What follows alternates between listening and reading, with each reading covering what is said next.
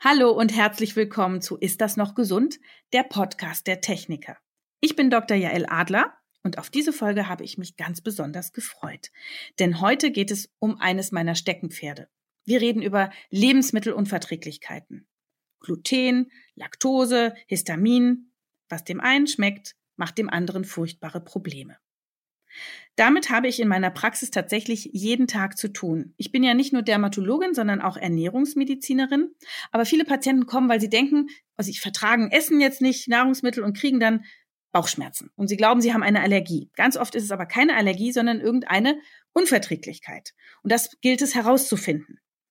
Und meine Patienten sind immer wieder erstaunt, wie viele ihrer Leiden man mit einer besseren Ernährung in den Griff bekommen kann und vor allem auch, wie viele Hauterkrankungen man deutlich verbessern kann. Allergien, Entzündungen, Schuppenflechte, Neurodermitis, Rosatia, Akne. Ich habe heute eine junge Frau zu Gast, die selber auf die harte Tour herausgefunden hat, was Ernährung kann und wie problematisch es sein kann, wenn man sich schlecht ernährt. Nathalie Gleitmann. Sie war gerade fertig mit ihrem Studium, lebt in ihrer Traumstadt Tel Aviv und plötzlich spielte ihr Körper verrückt. Magenschmerzen, Verdauungsprobleme, Migräne, Übelkeit, Schwindel, ein ganzes Horrorkabinett an Symptomen. Was die mit der Ernährung zu tun hatten, wie Natalie über Jahre systematisch herausgefunden hat, was sie verträgt und was nicht, und was wir daraus über unsere Ernährung lernen können, darüber sprechen wir jetzt.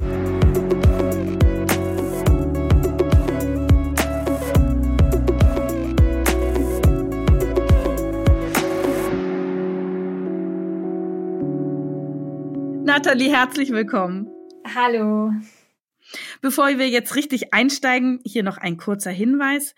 Wenn ihr nach dieser Folge Fragen habt, was eure eigene Ernährung anbelangt oder ihr einfach mehr wissen wollt, dann schreibt uns oder schickt uns eine Voicemail an podcast.tk.de. Da sammeln wir eure Fragen und in ein paar Wochen beantworten wir so viele Fragen, wie wir noch unterbringen in einer Bonusfolge. Aber jetzt zu dir, Nathalie soweit ich über deine Webcam beurteilen kann, du siehst sehr jung, sehr gesund, sehr sportlich aus. Du achtest also sicherlich rundum auf dich. Äh, du hast auch einen Ernährungsblog und du hast viele Follower auf Instagram. Ähm, ich selber folge dir auch und finde immer ganz toll, was du für Rezepte raushaust und welche sportlichen Einheiten du da präsentierst. Und es ist immer sehr ästhetisch, auch dir dabei zuzusehen. Erzähl mir mal, aber wie ging es dir denn damals? Äh, wir haben ja gerade schon erfahren, so du hattest mal eine ganz schwere Zeit gesundheitlich. Wie warst du damals? Genau, also kurz nach meinem Studium hatte ich plötzlich gefühlt von einem Tag auf den anderen ganz schlimme Symptome. Es hat irgendwie nichts mehr funktioniert.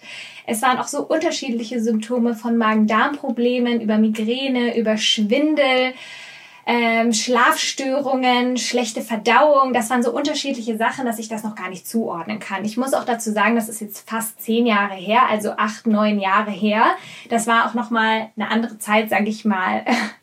Also da war noch nicht so viel Awareness auf Unverträglichkeiten wie heute. Mhm. mhm. Und deswegen habe ich das auch überhaupt nicht in Zusammenhang gebracht mit meiner Ernährung. Mir ging es einfach konstant schlecht zu dem Punkt, dass ich auch nicht mehr das Haus verlassen habe. Mhm. Ähm, ich hatte so einen aufgedunsenen Bauch und habe mich so unwohl und blass gefühlt und mir konnte halt einfach niemand helfen. Und jetzt im Nachhinein kann ich schon sagen, dass ich so einen Verdacht habe auf verschiedene Möglichkeiten, warum das so gekommen ist. Weil, wie du schon gesagt hast, mir geht es immer um eine ganzheitliche Gesundheit und auch nur dann fühlt man sich wohl. Das heißt, das sind viele Aspekte gewesen, die vielleicht dazu geführt haben. Aber in dem Moment ging es mir einfach schlecht. Und, was war denn ja. da passiert? Also es ging dir ja erstmal gut, dann hast du studiert und was war denn da der Auslöser, dass es plötzlich offensichtlich so anders lief? Kannst ja, du da das, einen Infekt oder hast du ein Antibiotikum genommen oder Stress? Genau, das war eben der Punkt, der mich auch gewundert hat. Ja, also es war kein bestimmter Auslöser. Jetzt, wo es mir wieder gut geht, da kommen wir ja auch noch dazu, kann ich rückblickend sagen, dass es viele Faktoren waren, die einfach dazu beigetragen haben, dass ich ganzheitlich nicht gesund war. Das war einmal, dass ich mich extrem einseitig ernährt habe über viele Jahre, dass ich viele Fertigprodukte gegessen habe. Ich habe nie selber gekocht, da waren nur Zusatzstoffe drin. Ich habe auch immer diese ganzen Diät-Joghurts gekauft und die Diät, äh, Eiscremes, ich hatte keine ausgewogene und gesunde Ernährung, ganz im Gegenteil. Ähm, Ich habe zu viel Sport gemacht, es war zu anstrengend für meinen Körper. Ich war nach dem Studium.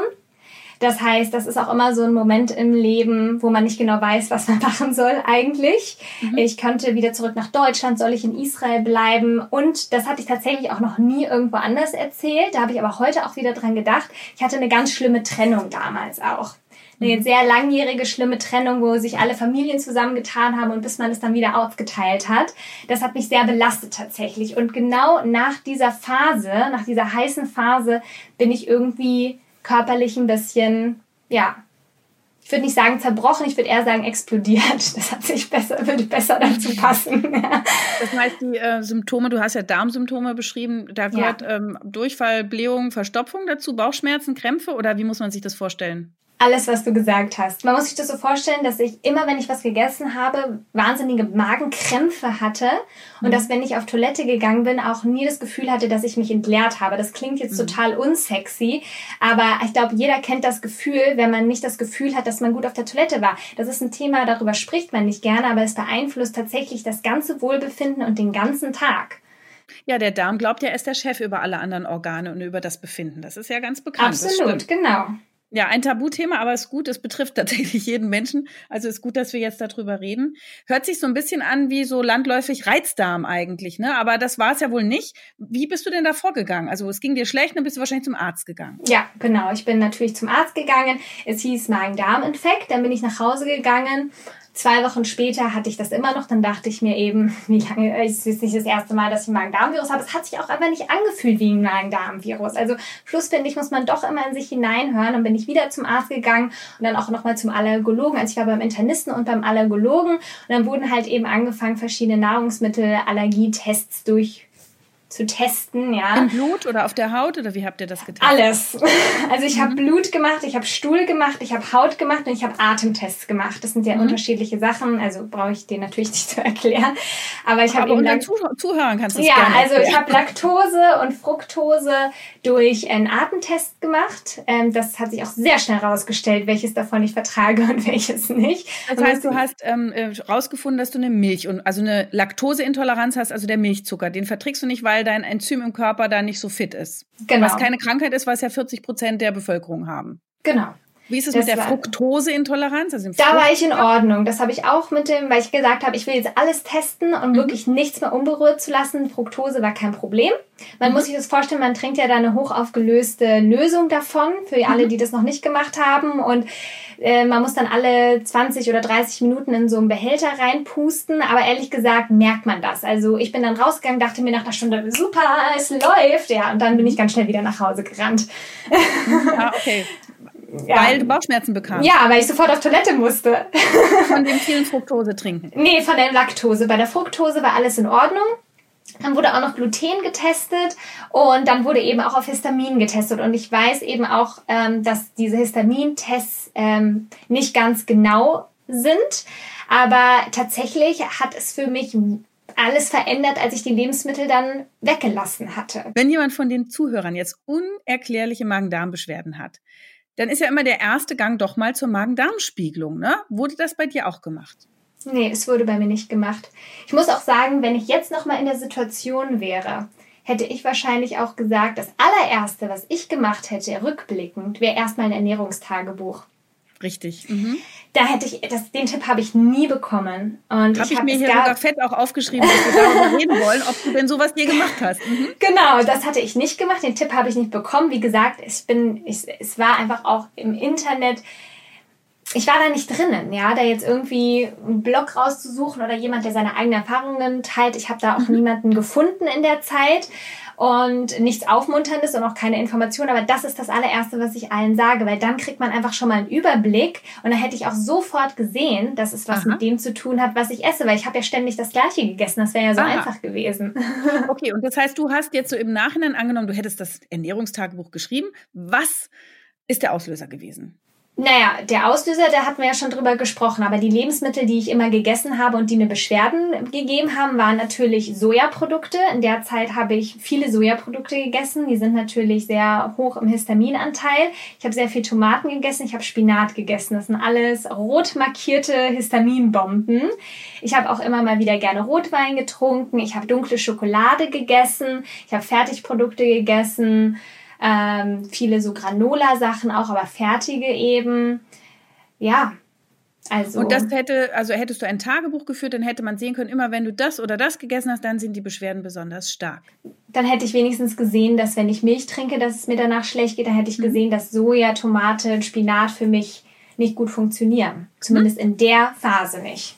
Okay, also das heißt, ähm, es sind keine Tumoren, es ist keine schwere Darmentzündung. Das wissen wir jetzt im Nachhinein bei dir. Das würden alle anderen Menschen erstmal ausschließen. Dann werden die Allergien ausgeschlossen und dann werden diese, wird die Laktoseintoleranz geprüft, die Fructoseintoleranz, ähm, die Zöliakie, also du hattest gesagt, diese Glutenunverträglichkeit, wo das Immunsystem überreagiert gegen dieses Klebeiweiß aus dem Weizen.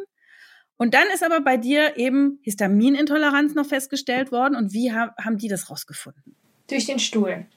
Also mhm. ich habe einen Stuhltest gemacht und dann mhm. wurde das eben rausgefunden. Das heißt, ich bin dann rausgegangen vom Arzt und es hieß Laktoseintoleranz, Glutenunverträglichkeit, Histaminintoleranz. Hier sind drei schöne Papiere, schönes Leben.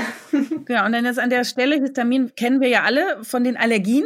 Also wer zum Beispiel Heuschnupfen hat, der schüttet viel Histamin aus und kriegt dann geschwollene Schleimhäute und es juckt.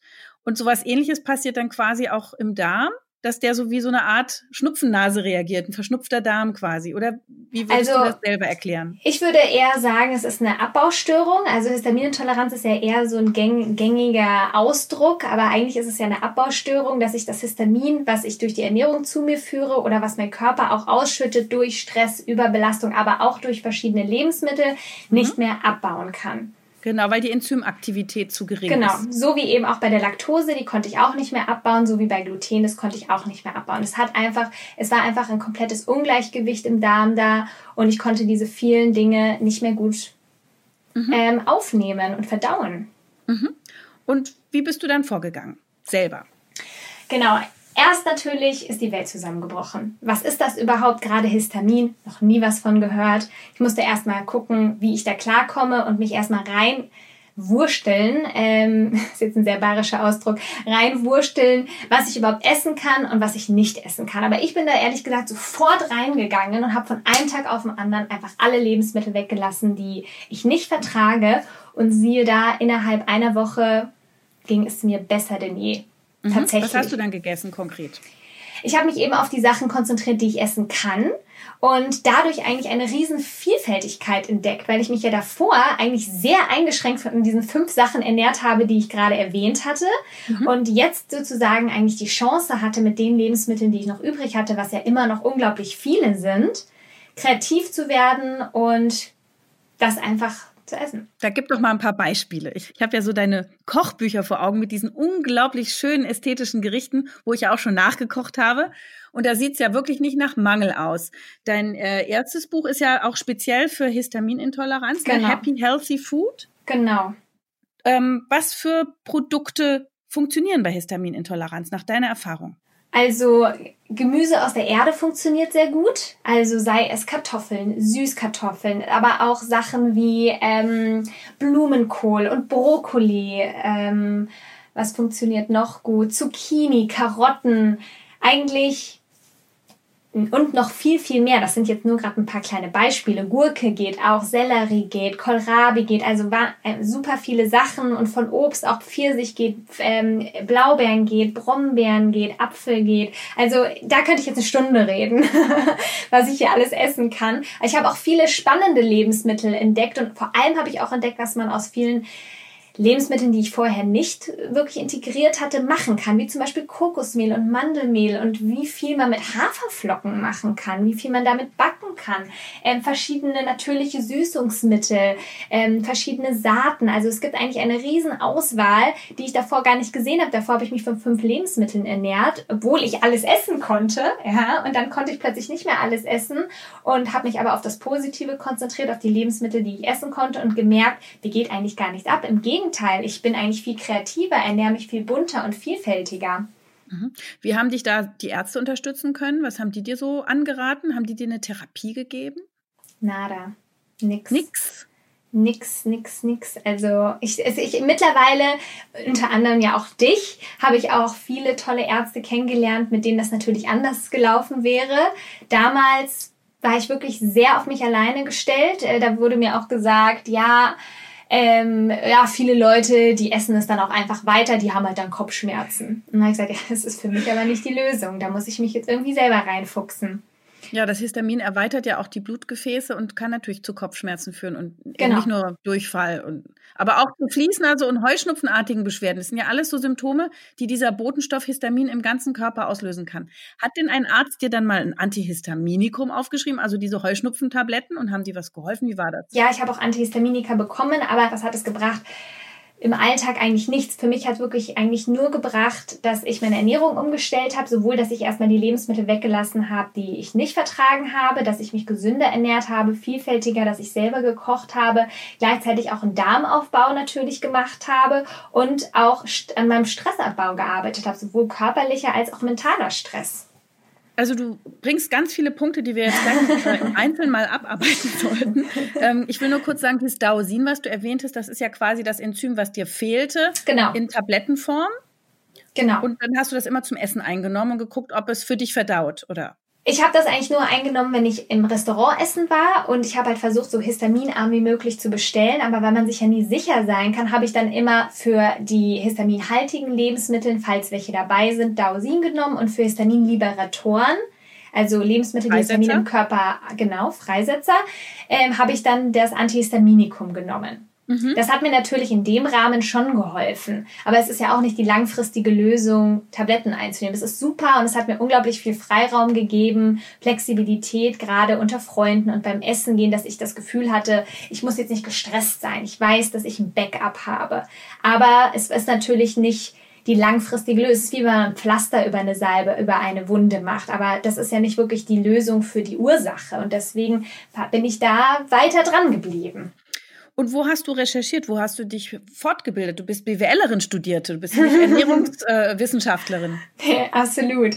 Mittlerweile also, bist du es wahrscheinlich Professor, aber eigentlich hattest du diese Ausbildung nicht. Genau, überhaupt nicht. Also ich habe natürlich viel im Internet recherchiert. Tatsächlich habe ich, ich habe mir auch viele Bücher gekauft. Ich fand halt zu den Themen der Unverträglichkeiten war alles sehr trocken. Also ich habe nichts gefunden, was ich jetzt irgendwie besonders ansprechend fand. Es gab ein, zwei Webseiten, die sehr hilfreich waren, absolut gut. Es gibt die SIGI-Webseite, die Schweizerische Genossenschaft äh, für Histaminintoleranz. Das war eigentlich die einzige Webseite, die mir mal wirklich eine Liste an die Hand gegeben hat und differenziert hat zwischen den Histaminliberatoren und den histaminhaltigen Lebensmitteln und auch ein bisschen darüber aufgeklärt hat. Das war mhm. schon hilfreich. Dann bin ich aber auf Rezeptsuche gegangen nada wieder. Also nichts gefunden, mhm. was ich irgendwie essen konnte oder wollte. Und dann, ähm, ich musste also das einfach irgendwie selber für mich kreieren tatsächlich. So ist das ja auch alles entstanden mit Nathalies Cuisine, weil ich dann angefangen habe, Rezepte zu basteln, kreativ zu sein. Und ich habe eben natürlich auch durch Erfahrung und immer mal wieder einen Tipp von der Person bekommen oder einen Tipp von dem Koch oder nochmal einen Tipp von dem Arzt oder irgendwie kam dann doch immer ein Austausch statt und überall habe ich mir so ein bisschen was rausgenommen, was für mich gepasst hat. Und parallel habe ich auch insgesamt viele Gesundheitsbücher gelesen zum Darm, zu den verschiedenen Lebensmitteln, zu, ja, also ich habe mich halt sehr generell für Ernährung und Gesundheit auch schon immer eigentlich interessiert und habe mich da extrem mit auseinandergesetzt und ich lese eigentlich seit acht Jahren kaum noch was anderes als Bücher zu Gesundheit. So bin ich ja auch auf dein Buch gekommen, weil ich, ich interessiere mich halt einfach für ganzheitliche Gesundheit und habe mir das einfach so angeeignet tatsächlich. Und ähm, vielleicht kannst du uns ein bisschen warnen, äh, wo, wo muss man aufpassen, wenn man im Netz Wissen aneignen will? Gerade auf dem Gebiet Ernährung, da ist ja so jeder eigentlich Heiler mittlerweile und hat gute Ratschläge. Ja, ich denke, ein Warnsignal ist vielleicht, wenn dann jemand direkt irgendwas verkaufen möchte, also irgendwie ein Mittelchen oder irgendwas ohne groß zertifiziert zu sein oder da auch irgendwie Wissenschaftler oder Mediziner dahinter stehen zu haben, das finde ich kann manchmal ein bisschen also ich habe da jetzt noch keine Erfahrung gemacht, ich habe sowas noch nie gekauft, aber da sollte man drauf achten. Auch verschiedene Blogs, ähm, wo dann es gibt schon komische Seiten, aber ich glaube, da kriegt man ganz gutes Gefühl dafür tatsächlich. Also diese Sigi-Seite, da stehen auch Ärzte und Wissenschaftler dahinter, das fand ich hilfreich. Tatsächlich habe ich jetzt niemand anderen gefunden, der selber seine Erfahrungen so geteilt hat. Bei mir ist es ja so, dass ich meine, ich hab, bin ja kein Arzt, aber ich teile eben meine eigenen Erfahrungen und versuche damit eben Mut zu machen und sage das auch immer, dass ähm, das natürlich auch nochmal komplett individuell ist. Jede Person ist da nochmal anders das hat für mich funktioniert und wenn ich damit jemandem helfen kann oder er jemand in einer ähnlichen Situation ist, dann ist das natürlich unglaublich schön. Sag mal, wenn du jetzt so die ganze Zeit dich jetzt gesund ernährt hast und selber gekocht hast und auf die richtigen Speisen geachtet hast, ist es denn manchmal dann schon für dich möglich, auch wieder böse Nahrungsmittel zu essen? Also beispielsweise Tomaten, die ja eigentlich sehr gesund sind und die man eigentlich gar nicht so gerne vom Speiseplan streicht. Ja, also mittlerweile kann ich wieder alles essen. Aha. Bravo, bravo. Und worauf führst du das zurück? Also abgesehen von der, von der Ernährungsumstellung und dann dem gesunden Essen, was gibt es für weitere Faktoren? genau, also der Hauptfaktor, und jetzt kann ich das auch alles nochmal rückblickend, habe ich das jetzt nochmal mir durchgehen lassen, wie ich da überhaupt vorgegangen bin. Also der allerwichtigste Faktor ist die Ernährung tatsächlich, finde ich ähm, sich eben gesund und ausgewogen zu ernähren und eben eine Zeit lang auf die Lebensmittel, die einem nicht gut tun, zu verzichten, damit man sie später natürlich wieder integrieren kann. Das ist mir immer auch super wichtig. Nichts ist für die Ewigkeit, weil diese Unverträglichkeiten sind nicht genetisch veranlagt, also in extrem seltenen Fällen. Das heißt, jeder kann es schaffen, auch wieder Lebensmittel zu vertragen. Ähm, wie lange das dauert, ist total individuell. Nach meinen Erfahrungswerten, die ich mit Leuten gemacht habe, ähm, was für mich ein wichtiger Faktor war, war der Darmaufbau parallel mit Ballaststoffen. Mir persönlich, ich weiß, das ist ein sehr umstrittenes Thema. Nee, nee, nee, nee, das finde ich gut, das Thema. Lass uns da mal dranbleiben. Das ist auch mein Thema. Ich gebe also Ballaststoffe, ist, Ballaststoffe. Ja, genau. Nee, nee, Ballaststoffe ist nicht das umstrittene Thema. Ich wollte sagen, Probiotika ist ein sehr umstrittenes oh, Thema. Nee, nee, nee, das finde ich auch gut. Wir hatten ja sogar eine ganze Folge dazu mit einer äh, ganz tollen Ärztin, die das auch äh, lebenslang betreibt, die Forschung über probiotische Nahrungsmittel, effektive Mikroorganismen Organismen, äh, entweder als Beutelchen oder lebendige Nahrung. Also da sind wir ganz auf dem richtigen Pfad äh, ein. Also erzähl mal bitte darüber. Also Ballaststoffe, das Lustige ist, dass Ballaststoffe sind gar nicht auf dem Radar der Leute und inklusive mir. Es war nicht auf meinem Radar, wie wichtig Ballaststoffe sind für den Darm und für naja, wenn es wichtig für den Darm ist, ist es wichtig für alles andere natürlich auch. Mhm. Und ähm, ja, ich habe einfach angefangen, täglich Ballaststoffe in meine Ernährung zu integrieren, hauptsächlich tatsächlich to, durch ähm, geschrotete Leinsamen, mhm. aber auch durch Chiasamen, durch Haferflocken und ähm, dadurch mein Darm mit dadurch, also mit anderen Faktoren auch aufzubauen. Und mir hat das unglaublich geholfen.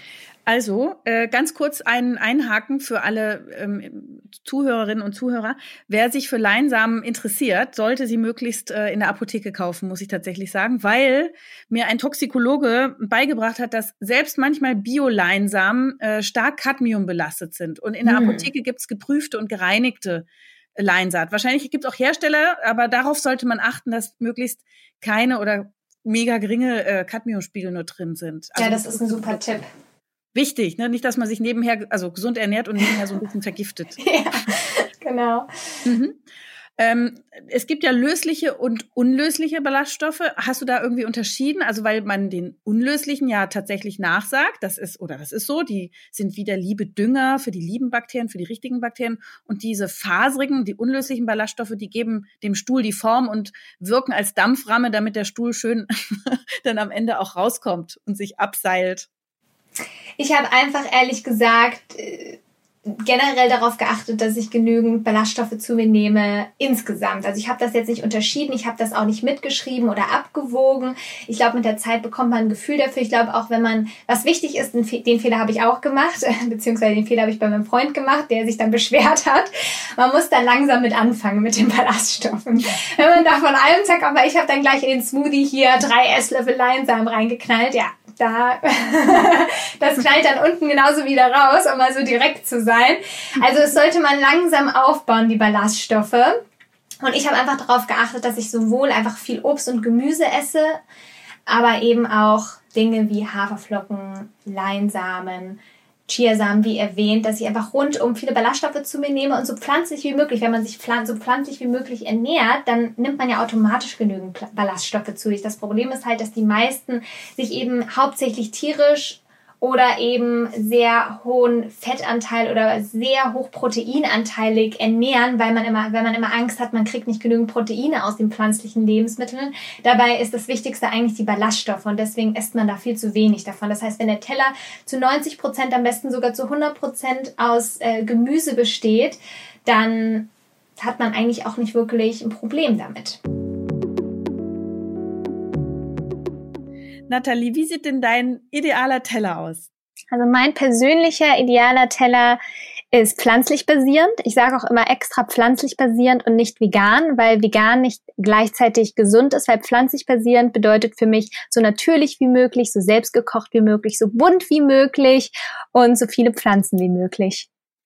Bunt ja auch wegen der vielen sekundären Pflanzenfarbstoffe. Äh, ne? Die, die, die, sekundären Pflanzenstoffe sind ja auch für unseren Körper auch schützend und reparierend und anti-aging und äh, beruhigen den Darm und die Haut. Absolut. Und jedes äh, Obst oder auch Gemüse hat natürlich oder auch jedes Getreide ähm, hat natürlich auch nochmal andere Komponenten. Das heißt, wenn man so viele Komponenten wie möglich isst, also ich sage immer den Regenbogen, dann kann man natürlich auch so viel wie möglich von seinen Nährstoffen decken. Und was mir super gefällt auch bei dir, du bist gar nicht zwanghaft. Also die ganzen Ernährungsfreaks sind gar ganz oft so die zählen Kalorien und achten ganz genau auf alles. Und du bist so sagst, nee, Ballaststoffe und es kann mal das und mal das Gemüse sein.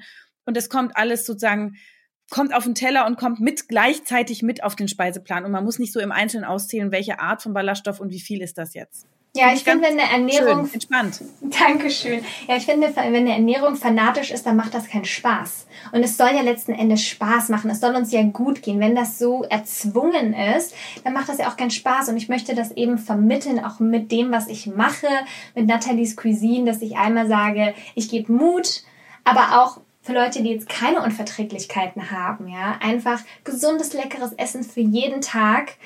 Das soll einfach Spaß machen. Es soll leicht sein. Es soll nicht irgendwie super auf die Zeit drücken, dass man das Gefühl hat, man hat jetzt irgendwie zehn Stunden in der Küche verbracht. Und ähm, es soll einem einfach damit gut gehen. Das ist das Allerwichtigste. Und nicht jeden Tag, wenn man sich ausgewogen ernährt, dann der Körper ist ziemlich klug, der balanciert sich dann von alleine auf und wenn irgendwas aus dem Gleichgewicht ist, dann merkt man das auch relativ schnell, unter anderem ja eben auch an der Haut. Reden wir noch über Probiotika, also über ja. das lebendige Essen. Was, was gefällt dir da besonders gut? Also das Problem war mit der Histaminintoleranz, dass ich eben Sachen wie fermentierte Lebensmittel nicht essen konnte. Mhm. Das ähm, will ich Zum jetzt Beispiel, mal. welche sind das? Kannst du ein bisschen aufzählen? Kimchi oder Sauerkraut, alles, was eigentlich so an fermentiertem Gemüse so gibt, konnte ich eben nicht essen, weil wenn, ähm, wenn Lebensmittel anfangen zu gären, dann entsteht auch sehr, sehr viel Histamin. Das heißt, das habe ich einfach nicht vertragen. Deswegen musste ich auf Probiotika in Tablettenform zurückgreifen. Hab halt, ich weiß, dass das eben wie gesagt umstritten ist. Ich habe mich da aber so ein bisschen rumprobiert. Das sage ich auch immer. Die Lieblingsfrage der Leute ist immer, welches Probiotika nimmst du? Ich sage das nicht gerne, welches Probiotika ich nehme, weil letzten Endes ist jeder wieder komplett unterschiedlich. Ich sage immer darauf zu achten, dass es seriös ist, dass es so natürlich wie möglich ist und nicht irgendwie noch tausend Zusätze drinnen hat. Und dann habe ich einfach ausprobiert, mit was es mir gut geht. Wie du gesagt, gesagt hast, bei mir ist das alles sehr organisch, natürlich gekommen und ich habe einfach gelernt, und das ist wirklich eine große Lektion, die ich über die Jahre gelernt habe, auf meinen Körper zu hören. Wenn es mir mit einem Probiotikum nicht gut gegangen ist, dann habe ich einfach ein anderes ausprobiert. Und das hat mich aber sehr, sehr stark unterstützt. Es hat vor allem meinen Stuhlgang extrem reguliert, meine Verdauung und es ging mir einfach damit sehr, sehr gut. Also in der Arztpraxis, da kommen ja auch Menschen mit ähnlichen Beschwerden. Die kommen zu mir und sagen immer, Frau Adler, ich habe ja eine bestimmte Nahrungsmittelallergie. Können Sie mal rausfinden, was das ist? Und 20 Prozent der Menschen denken, sie hätten eine Nahrungsmittelallergie. Es ist aber in Wahrheit sind es nur drei Prozent. Mhm. Und wenn man dann ausgeschlossen hat, dass sie jetzt keinen Tumor haben, keine Entzündung, keine Polypen, was auch immer, ähm, dann fragt man sich immer, was ist denn da los? Und ganz oft ist es dann tatsächlich die Darmflora, die aus dem Lot ist. Und es gibt die Möglichkeit, äh, eine molekulargenetische Stuhlanalyse zu machen. Also gibt es mhm. Speziallabors, da spendet man so ein bisschen Kaki, schickt die hin. Und dann gucken die nach, hat man eine hohe Artenvielfalt, also so wie im Mischwald, ne, besonders viele verschiedene Pflanzen oder in dem Fall Bakterien und sind da besonders viele Schleimbildner und die, die gute Fettsäuren produzieren. Mhm. Ne? Also haben wir viele gesundheitsförderliche Bakterien oder sind viele Krankmacher darin? Und wenn man, wie du das richtig auch schon beschrieben hast, die verschafft, ins Lot zu bekommen, durch Ballaststoffe oder Probiotika, ähm, dann verbessert sich diese Mischung und das muss man natürlich durch die Nahrung auch aufrechterhalten. Das geht auch sonst wieder verloren. Aber ich habe auch in der Praxis die Erfahrung gemacht, dass auch vorgefertigte Probiotika durchaus mal für eine Weile sinnvoll sein mhm. können, um so einen Anschwung zu geben. Also sei es um asthmatische Beschwerden, allergische Beschwerden, Ekzeme, Neurodermitis, Schuppenflechte, Asthma zu behandeln, Rosatia. Also wir machen das in der Praxis auch. Also so umstritten finde ich es jetzt nicht. Meine Erfahrung bestätigt das, was du aus deinem eigenen mhm. Leben auch wiedergibst es ist ein Versuch wert und man kann ja auch da, also ich würde auch nicht einen Hersteller empfehlen, aber man kann ja wirklich in der Apotheke sich erkundigen. Mhm. Wichtig ist, dass ja überprüft worden ist, dass diese Bakterien, die man oben reinschüttet, auch im Darm lebendig ankommen. Und das muss halt gewährleistet sein. Da gibt es aber gute Hersteller. Ich empfehle auch immer gerne die Analyse, von der du gerade gesprochen hast. Wie gesagt, ich war dann nicht ganz so gut beraten und musste mich auch hier einfach selber ähm, ausprobieren. Aber wie gesagt, wäre ich nochmal in der Situation, würde ich das, ist es auch etwas, was ich immer sehr, sehr gerne empfehle. Ja, und ist ja bei dir jetzt auch schon viele Jahre her, da war man auch noch nicht so weit. Ich denke, das sind jetzt ja. so ganz neue Entwicklungen, dass man anfängt, an die lieben Bakterien in uns zu denken, die uns ja auch mit Vitaminen versorgen und mit immunsystemstärkenden Stoffen versorgen und dann auch wiederum unsere Schleimhäute und unsere Haut als Reservoir mit den lieben Bakterien ausstatten. Also das ist ja, wie du das richtig sagst, für jede Ecke und jeden Winkel unseres Körpers, auch für, fürs Immunsystem, fürs Gehirn, für das Gemüt, absolut wichtig. Ja, also ich bin total glücklich auch, dass das Thema Darm ähm, so populär geworden ist und ich versuche eben auch meinen Teil dazu zu geben, wie, wie wir das Gespräch schon begonnen haben, auch Tabuthemen wie Stuhlgang anzusprechen, weil es einfach ein riesen Thema ist, was uns alle betrifft und ich eigentlich auch gar nicht nachvollziehen kann, warum das den Leuten immer so unangenehm ist, ehrlich gesagt. Also ich sage immer no shame in the game, deswegen muss es einem auch gar nicht unangenehm sein. Jetzt hast du vorhin noch über die Psyche gesprochen. ja. Darm und Psyche, das äh, Darmgehirn ist ja ein Begriff, den man kennt. Wie war das bei dir? Ja, also ich hatte vorhin eben schon angesprochen, in dem Moment gibt man es sehr ungerne zu in der Situation, wo man Stress hat. Nein, es ist alles gut. Ich bin noch nicht gestresst. Ich bin total tiefenentspannt. Wie gesagt, also damals war das auf jeden Fall so, dass ich äh, sehr viel Stress hatte, sehr viele Ängste auch hatte, vor einem neuen Lebenskapitel stand, nach einer großen Trennung, viele Unsicherheiten und das hat auf jeden Fall viel Stress in mir ausgelöst. Also ich glaube, das kennen viele nach dem Studium nicht zu wissen, wohin mit sich. Und ähm, ich musste da tatsächlich, und, und dann kam natürlich auch nochmal körperlicher Stress dazu, weil ich bin gerne Halbmarathon gelaufen und habe einfach meinen Körper auch nochmal zusätzlich unter Stress gesetzt.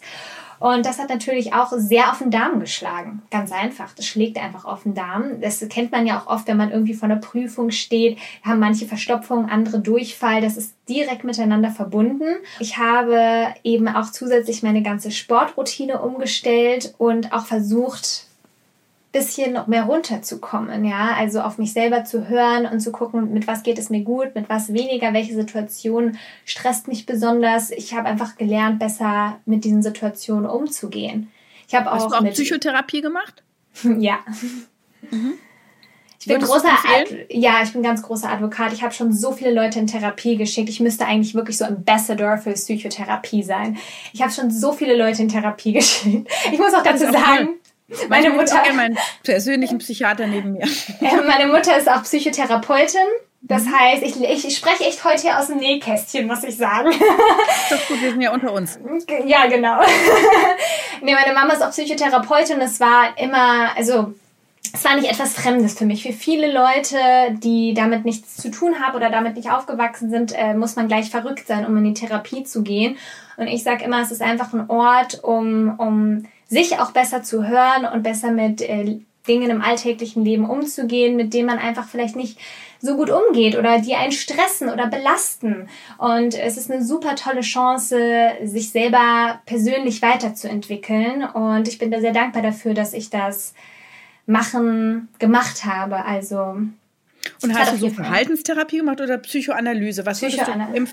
Analyse Also, ich bin jetzt auch kein Experte für Psychotherapie. Ich bin ein großer Fan von Psychoanalyse, weil ich finde es schon immer wichtig, tief hineinzugehen und nicht nur, das wäre für mich einfach wieder dasselbe Vergleich mit dem Pflaster und die, der Ursache. Deswegen, ich bin immer ein Fan davon, wirklich in die Wunde reinzugehen und die Ursache sich anzugucken. Und wie gesagt, das ist auch wieder etwas, was man persönlich entscheiden muss. Ich kann nur sagen, für mich hat es mein Leben komplett zum Positiven verändert. Und ich habe eine ganz, ganz große persönliche Entwicklung durchgemacht. Alle sagen auch immer zu mir, wie kannst du so positiv sein? Ich komme immer so positiv rüber. Bist du echt so positiv? Und ich bin wirklich so positiv. Und ich kann auch ganz ehrlich sagen, vor zehn Jahren war ich es nicht. Und das ist auch eine Entwicklung, die man macht. Und die kann ich, wenn jemand so eine, Entwicklung machen will, eine Persönlichkeitsentwicklung, kann ich auf jeden Fall raten, sich da auch mehr mit sich auseinanderzusetzen. Ich finde, die beste Investition, die man machen kann, ist in sich selber. Und mentale Gesundheit wird unglaublich unterschätzt. Und auch die mentale Gesundheit in Zusammenhang mit äh, körperlicher Gesundheit wird auch extrem unterschätzt. Deswegen, ich kann nur sagen, für mich hat das Wunder gewirkt und kann ich auch jedem empfehlen. Gleichzeitig habe ich eben auch meine Sportroutine geändert und bin weggegangen von sehr extremen Sport, also sehr extrem anstrengenden Sport zu Yoga. Und auch da, parallel, ich sage ja immer ganzheitliche Gesundheit, auch da ging es wieder um dasselbe. Tief einatmen, tief ausatmen, sich selber zu spüren. Das klingt jetzt so ein bisschen hippie-dippy, aber ja, genau, esoterisch, aber es ist einfach so, es klingt blöd, aber wenn man es mal selber gemacht hat, merkt man eigentlich erst, wie wenig man dazu kommt, im Alltag einfach auch mal zu atmen. Wir mhm. atmen sehr oberflächlich im Alltag. Und einfach mal einen Moment zu haben, sich selber zu spüren, das hat mir eben auch sehr geholfen, einfach meinen Körper selber zu spüren und dadurch eben auch zu merken, welche Lebensmittel tun mir gut, welche nicht. Alle fragen mich auch immer, wann hast du wieder angefangen, Lebensmittel zurückzuführen, auszuprobieren. Ja. Und dann, das ist genau dasselbe. Ein Gespür für sich zu haben, zu merken, mein Stuhlgang ist gut, meine Verdauung ist gut, ich habe wieder mehr Energie, ich kann auch wieder joggen gehen. Ich merke, dass ich wieder Kraft habe, dass mein Darm stabiler ist. Und wenn man das merkt, dann kann man auch wieder Lebensmittel ausprobieren. Weil ich finde es ganz wichtig, ähm, die Situation, in der man ist, der Nahrungsmittelunverträglichkeiten als Chance und positiv zu sehen. Mhm. In dem Sinne, dass man sagt, ich ich sehe das jetzt nicht als Verzicht an, weil sonst sind diese ganzen negativen Gedanken, da kommt man dann auch nicht weiter. Also man muss mhm. dann natürlich weiterkommen, aber ich finde es auch wichtig, und das ist etwas, was mich die letzten Wochen tatsächlich immer wieder mitverfolgt, ist, dass Gesundheit oder auch das Leben generell ja beweglich ist. Das mhm. ist ähm, da ist Bewegung drin, da passiert immer wieder was. Das heißt, Lebensmittelunverträglichkeiten sind auch nicht für immer. Und da kann man sich auch irgendwann mal wieder trauen, natürlich ein bisschen auszuprobieren. Ja, beziehungsweise, ich meine, muss man halt gucken, welche, ne? Also wenn es jetzt eine Allergie ist, äh, eine Erdnussallergie, die kriegt man Nee, nee, ja ich rede jetzt von Unverträglichkeiten, nicht ja. von Allergien. Allergien sind was genau. anderes. Das ist ja auch gut, dass wir das nochmal auseinander oder betonen, ne? dass es da Unterschiede gibt. Genau, also wenn der Darm irgendwie aus dem Lot ist, dann ähm, dann kann es auf jeden Fall, es ist Chance darauf, dass man das besser hinkriegt. Selbst die Laktoseintoleranz, ne, wenn man da eine gute Darmflora hat, verträgt man plötzlich doch in vielen Fällen zumindest dann doch wieder kleinere äh, Mengen an Milch. Also alle, die eine Allergie haben, bitte jetzt keine Erdnüsse oder so essen. Ja, genau. Genau, sag mal, und äh, Mikronährstoffe, also Vitamine, Spurenelemente, Omega-Fettsäuren, äh, hast du da auch eine Meinung zu? Also, weil es ist ja so, wenn du eine gesunde Darmflora hast, dann nimmst du viel mehr Mikronährstoffe aus dem guten Essen auf, als du sonst tätest. Und die Bakterien helfen dir ja auch, Vitamine zu bilden. Trotzdem sind auch Leute, die sich gesund ernähren, manchmal, wenn man im Blut danach schaut, nicht ausreichend beispielsweise mit Zink, Selen, Vitamin D und so weiter versorgt. Wie ist deine Meinung dazu? Und ähm, auch will ich auch wissen, hat sich dein Enzym da, dieses Histaminabbauende Enzym, hat sich das regeneriert? Hast du es nochmal gemessen? Gut, also ähm, fangen wir erstmal mit den, ich nenne es mal Nahrungsergänzungsmitteln an. Durch meine Unverträglichkeiten habe ich natürlich auch nicht mehr so gut die Nährstoffe aufgenommen, weil mein Darm einfach geschwächt war und aus dem Gleichgewicht war. Und dadurch ähm, habe ich natürlich eben nicht mehr so viel von den Vitaminen und Nährstoffen aufnehmen können, wie jetzt jemand gesundes in Anführungsstrichen. Und so sahen eben auch meine Blutwerte dementsprechend auf. Das heißt, ich habe schon über einen längeren Zeitraum auch mit Nahrungsergänzungsmitteln gearbeitet. Also ich habe sie eingenommen, unter anderem eben ähm, Magnesium. Ich hatte Eiseninfusionen, weil auch die Tabletten sind mir auf den Magen geschlagen. Das heißt, ich habe das mit Infusionen bekommen. Ich habe Vitamin B-Komplex genommen. Vitamin C habe ich, glaube ich, erwähnt. Hattest du das ähm, zu wenig im Blut oder hast du es mal einfach probiert? Nee, nee, nee, nee, nee. Ich habe das schon regelmäßig testen lassen. Das ist auch etwas, was ich definitiv immer rate. Nicht einfach bitte irgendetwas einschmeißen. Das ist A, Geldverschwendung und zweitens kann man das auch selber nicht einschätzen. Es gibt Vitamine, die scheidet man wieder aus, aber es gibt auch andere Dinge, da sollte man sich sich nicht einfach selber dran machen und sich am Schluss überdosieren. Also das kann ich absolut nicht empfehlen, einfach einzuschmeißen. Bitte immer einen Bluttest machen. Ich mache auch bis heute immer regelmäßig einen Bluttest. Das heißt, ich habe, um jetzt nochmal dazu zurückzukommen, ich habe über einen längeren Zeitraum durchaus auch ähm, Nahrungsergänzungsmittel eingenommen. Ich habe darüber auch gelesen, dass es auch bei Histaminintoleranz gerade helfen soll, eben zum Beispiel hochdosiert Vitamin C einzunehmen. Und das Gefühl hatte ich definitiv auch, dass es mich unterstützt hat. Ähm, tatsächlich habe ich dann über die Jahre hindurch bis zum jetzigen Zeitpunkt, wo ich keine Nahrungsmittel, Nahrungsergänzungsmittel mehr einnehme, tatsächlich, das immer wieder, also langsam, langsam abgesetzt, jahrelang gleich genommen und dann angefangen abzusetzen und jetzt mache ich immer noch ein bis zweimal im Jahr einen Bluttest und bei mir sind die Werte top, kann ich berichten. Sehr gut. Ich gratuliere. Dankeschön. Siehst ja. du auch aus. Kerngesund. Danke. Leben. Sehr gut. Und äh, was ist mit dem Enzym? Hast du es auch nochmal gemessen, ob das jetzt genau. gut arbeitet? Das Enzym hatte ich nicht mehr gemessen. Ähm, weil das wäre jetzt nur wissenschaftlich interessant gewesen. Genau, also das habe genau. ich nicht gemessen. Ich muss auch sagen, das ist auch immer so ein bisschen schwierig. Ich hatte das nochmal gemessen, irgendwie einen Monat nachdem ich die Diagnose bekommen habe. Und dann hieß es plötzlich, ja, also der Histaminwert ist jetzt gut. Ja klar, ich habe ja auch kein Histamin mehr gegessen. Das heißt, das konnte man auch nicht mehr richtig aufweisen.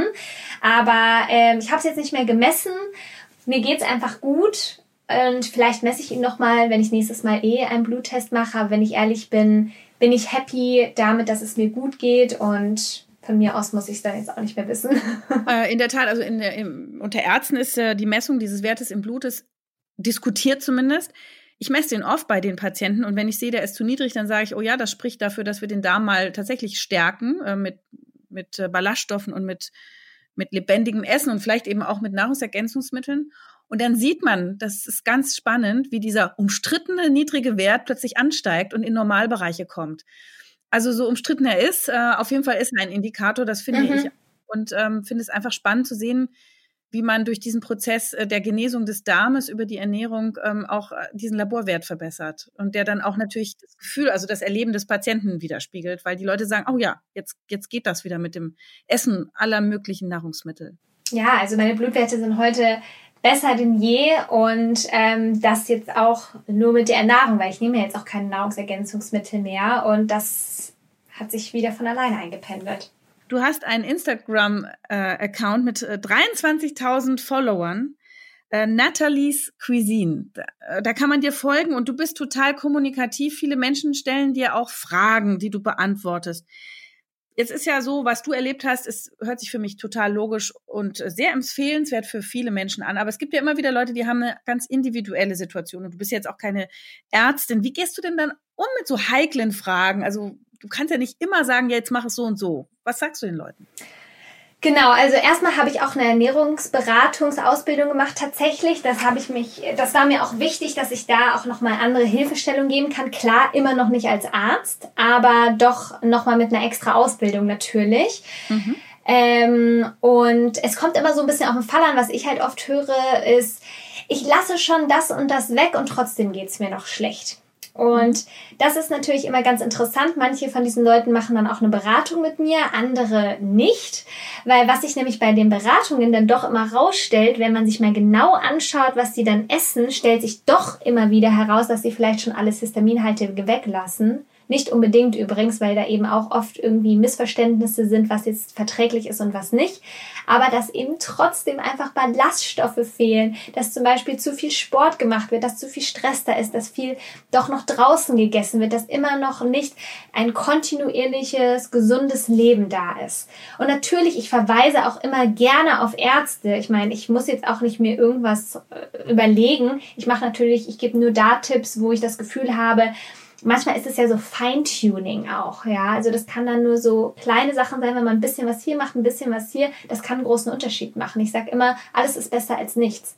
Das heißt, alles, was man Kleines verbessern kann, ähm, führt schon zu großen Ergebnissen, wenn man es kontinuierlich macht.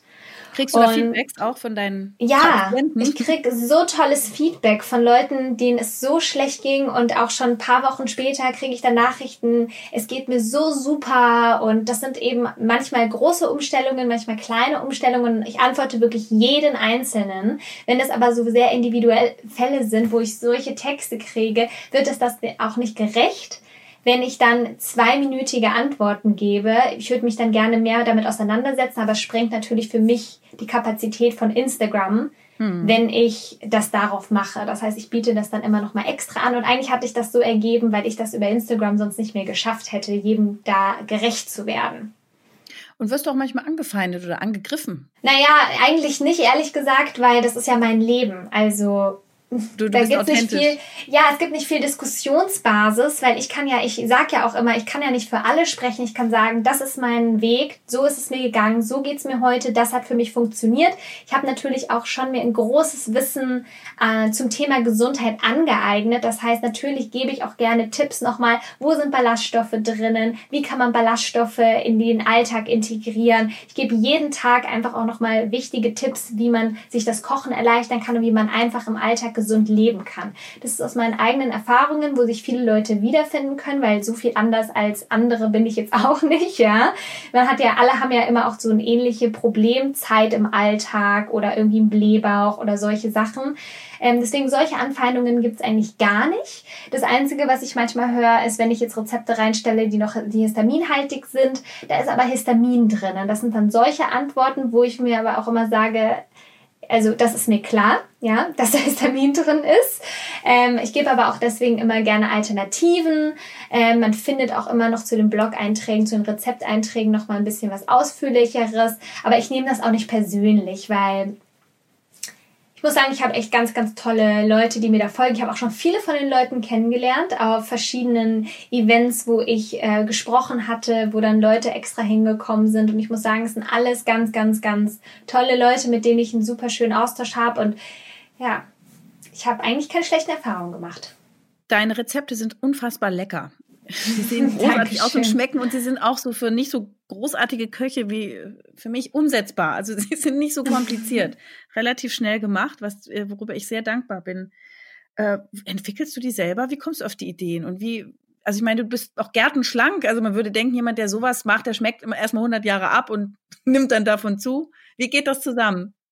Ähm, also, ich mache alle Rezepte selber, ich entwickle alle Rezepte selber. Das kann unterschiedlich zustande kommen. Am Anfang war das ja wirklich aus der Not heraus, dass ich keine Rezepte gefunden habe, die ich essen konnte und dass ich mich da irgendwie selber ranmachen musste.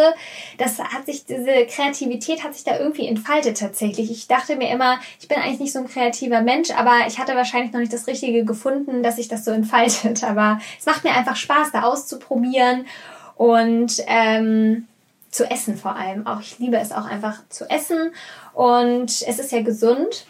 Deswegen. Super.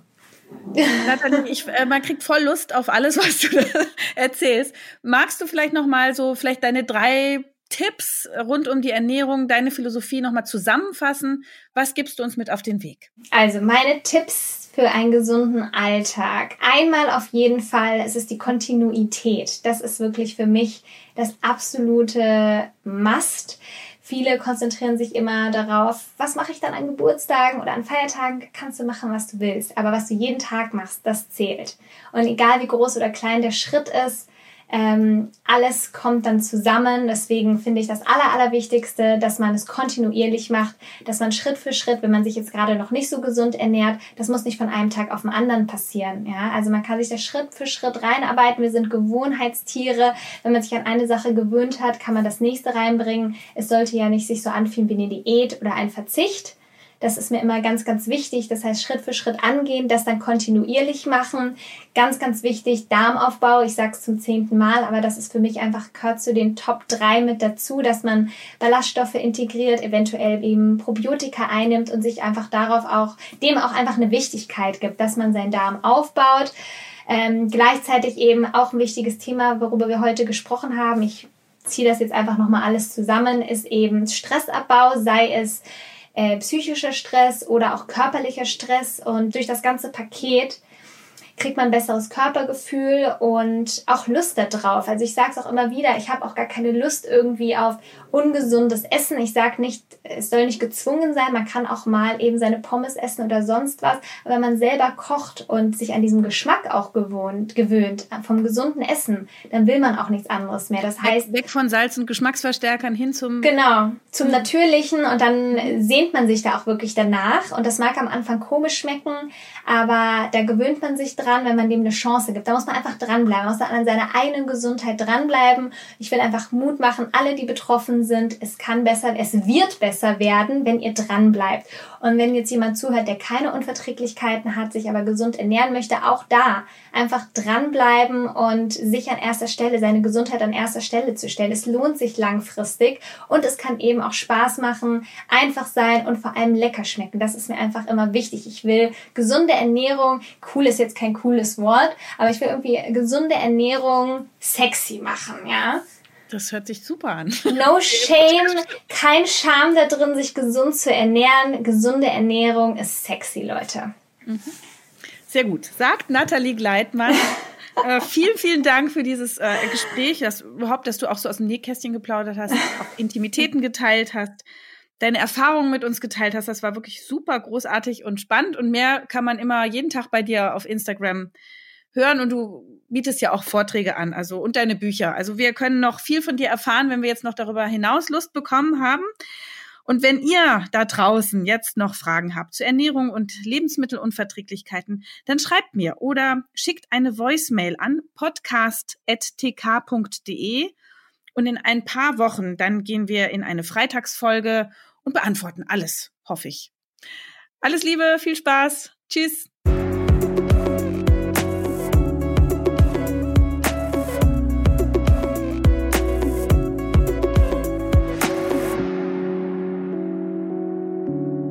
Das war Ist das noch gesund?